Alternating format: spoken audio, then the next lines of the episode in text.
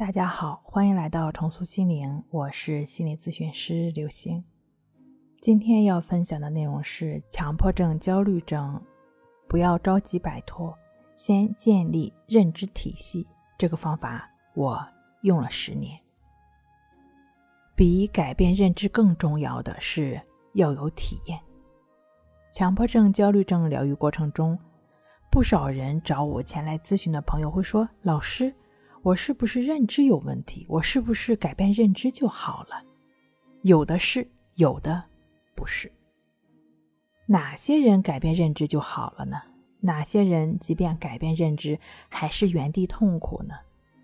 一般来说，青少年非黑即白的认知，让他们认识到色彩斑斓。打开认知新世界，对调整情绪两极化是有帮助的。但是如果发展到病症的程度，不管是青少年还是成年人，认知都很难起到作用，因为他们已经在心里给自己默念过成千上万遍的那些道理了。道理对他们来说就是另一所牢笼，是更压抑的世界。为什么我们正确的这种认知和认识无法让病症改变呢？其实啊，发展到强迫症也好，焦虑还是恐惧也好，到达了症的程度，认知已经固着在痛苦上，被粘在刻板的圈套里。比改变认知更重要的是要有体验。要有经历，经历无趣还是有趣，经历痛苦也是经历不变，也是变化。对于任何引起你情绪反应，不管是好的、坏的，还是不好不坏的，你都能体验到它们的自然流动，都能发展出允许它们自然流动的能力。反复的体验，才能真正历练你的心，彻底的走出纠结纠缠。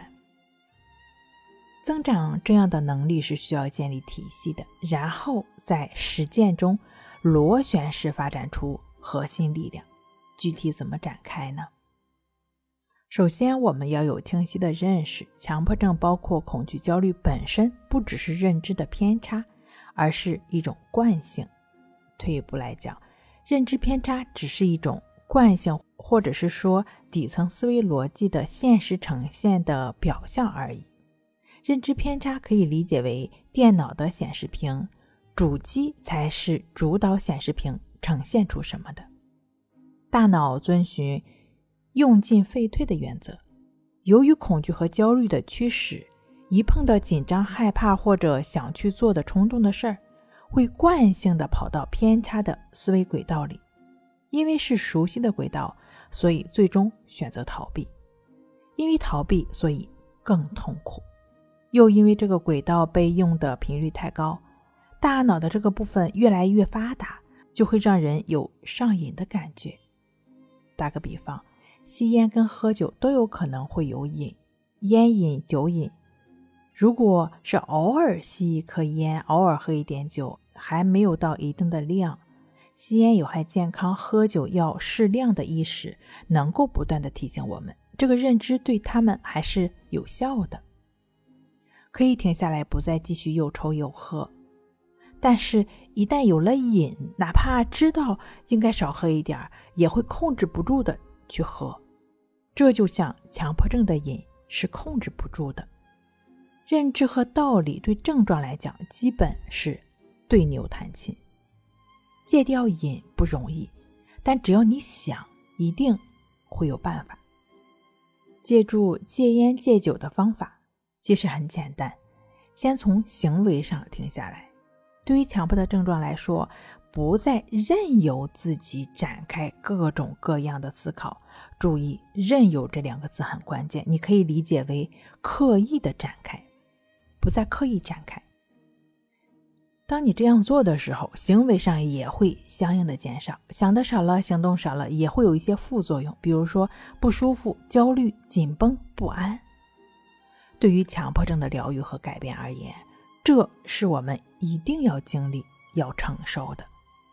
不可能因为怕疼就缩回去，除非你想后半辈子都缩缩着过。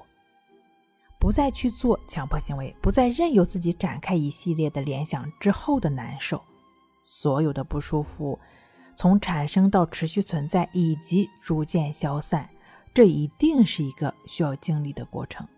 也只有你不断的体验，一次又一次的体验，一次经历又一次的经历，持续不断的在每一次经历和体验中，这个过程才是戒掉瘾的重要核心要素。为什么说是核心呢？因为难，说起来容易，做起来难。因为这个过程很不容易，很难受，很不舒服，很痛苦。而人啊，又是趋利避害的生物，难受了就要跑，待不住啊，这就是本性。想跑也好，想逃避也好，不是你的错，是人性。在我的咨询中，很多朋友说：“哎呀，不行了，老师，我感觉我快受不了了。”但是呀，你感觉你受不了了，其实也只是你的一种感觉而已，并不是事实。什么意思呢？就是说，感觉受不了了，不等于真受不了了。任何事物、任何感觉，包括你感觉受不了的感觉，都没有一个独立存在的，都是在自然法则内运转的。没有哪一个事物是永恒不变的，都是运动变化的。这不是什么认知。认知是主观性的，这是真理，没有对错的，而是一种客观存在。一切都是无常变化的。有了这个底层逻辑之后，后面的就好处理多了。哪怕是你感觉承受不了的苦，它本身也是会变化，也是会过去的。要戒掉这个瘾，也一定要经历这个过程。戒烟戒酒的人也会因为戒断感到不舒服，该干嘛干嘛。李洪福老师《战胜强迫症》一书中，抑制法亦是如此的。关于当下的新的标记的训练，能够最大程度上帮助强迫症朋友减少制造痛苦，阻断强迫性瘾的继续发生。也唯有大量持续的专注当下的训。也唯有大量持续的专注当下的训练，你才能从瘾的粘性中解脱出来，你的心才能更自由。其实，强迫症康复最大的诀窍，老实而又耐心的承受痛苦，耐心而又坚持的带着痛苦，你的改变就会在坚持不懈的意志法练习过程中逐渐的发生了。好了，今天。跟您分享到这儿，那我们下期再见。